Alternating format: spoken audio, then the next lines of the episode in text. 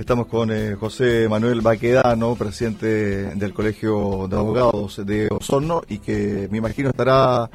no sé si satisfecho, pero tranquilo con esta renuncia, el anuncio de esta renuncia por parte del conservador de bienes raíces eh, de la ciudad que se venía pidiendo hace mucho tiempo. Abogado, ¿qué tal? Muy buenas tardes.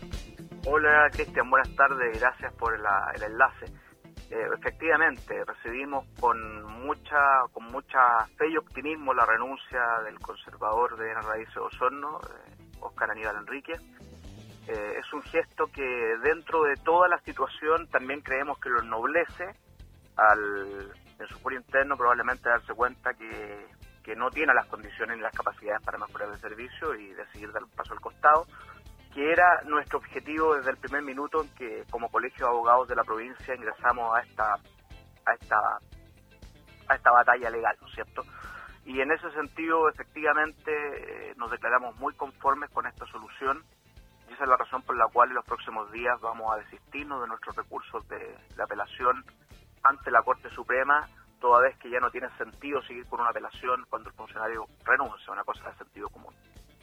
Ahora bien, para la ciudadanía, que también fue clave en esta situación por la presión que hizo a través eh, de estas manifestaciones, la presión mediática, etcétera, ¿qué es lo que se viene finalmente para eh, este cargo? ¿Va a haber un concurso abierto? ¿Hay que esperar que la Corte de Apelaciones formalice la renuncia del actual conservador? Efectivamente, lo último, lo último. Hay que esperar que la Corte de Apelaciones de Valdivia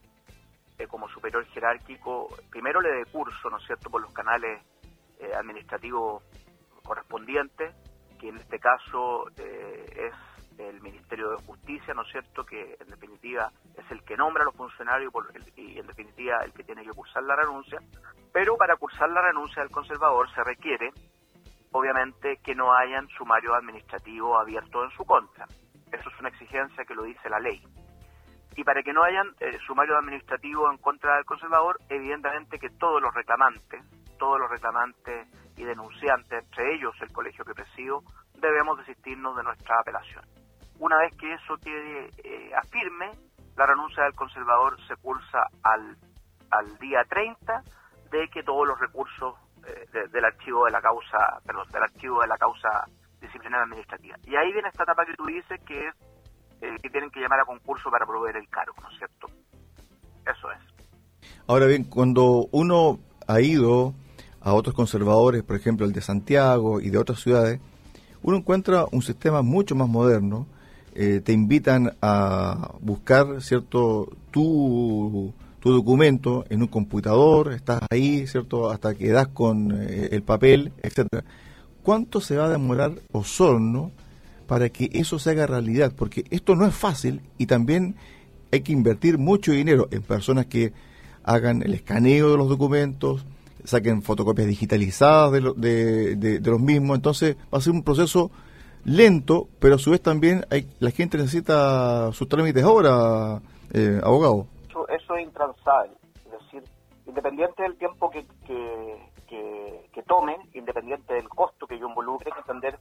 el conservador de la raíz, yo estoy hablando del cargo, ¿ah? aquí en la provincia de Osorno, genera una utilidad muy grande a su titular. Es un conservador que tiene mucho movimiento, que ve casi la totalidad de las provincias, de, la, de las comunas que integran la provincia de Osorno, a excepción de Río Negro, que tiene conservador propio, eh, pero el resto, eh, todo, todos son flujos son flujos económicos intensos que recibe el conservador, por lo tanto, por lo tanto, no incorporar tecnología, independientemente del costo, del alto costo, no tiene ninguna justificación. Y, en eso sí que nos vamos a preocupar como colegio de abogados que el nuevo titular que reciba el cargo eh, tenga, tenga, digamos, eh, ese, asunto totalmente eh, en primera prioridad. Eso es muy importante.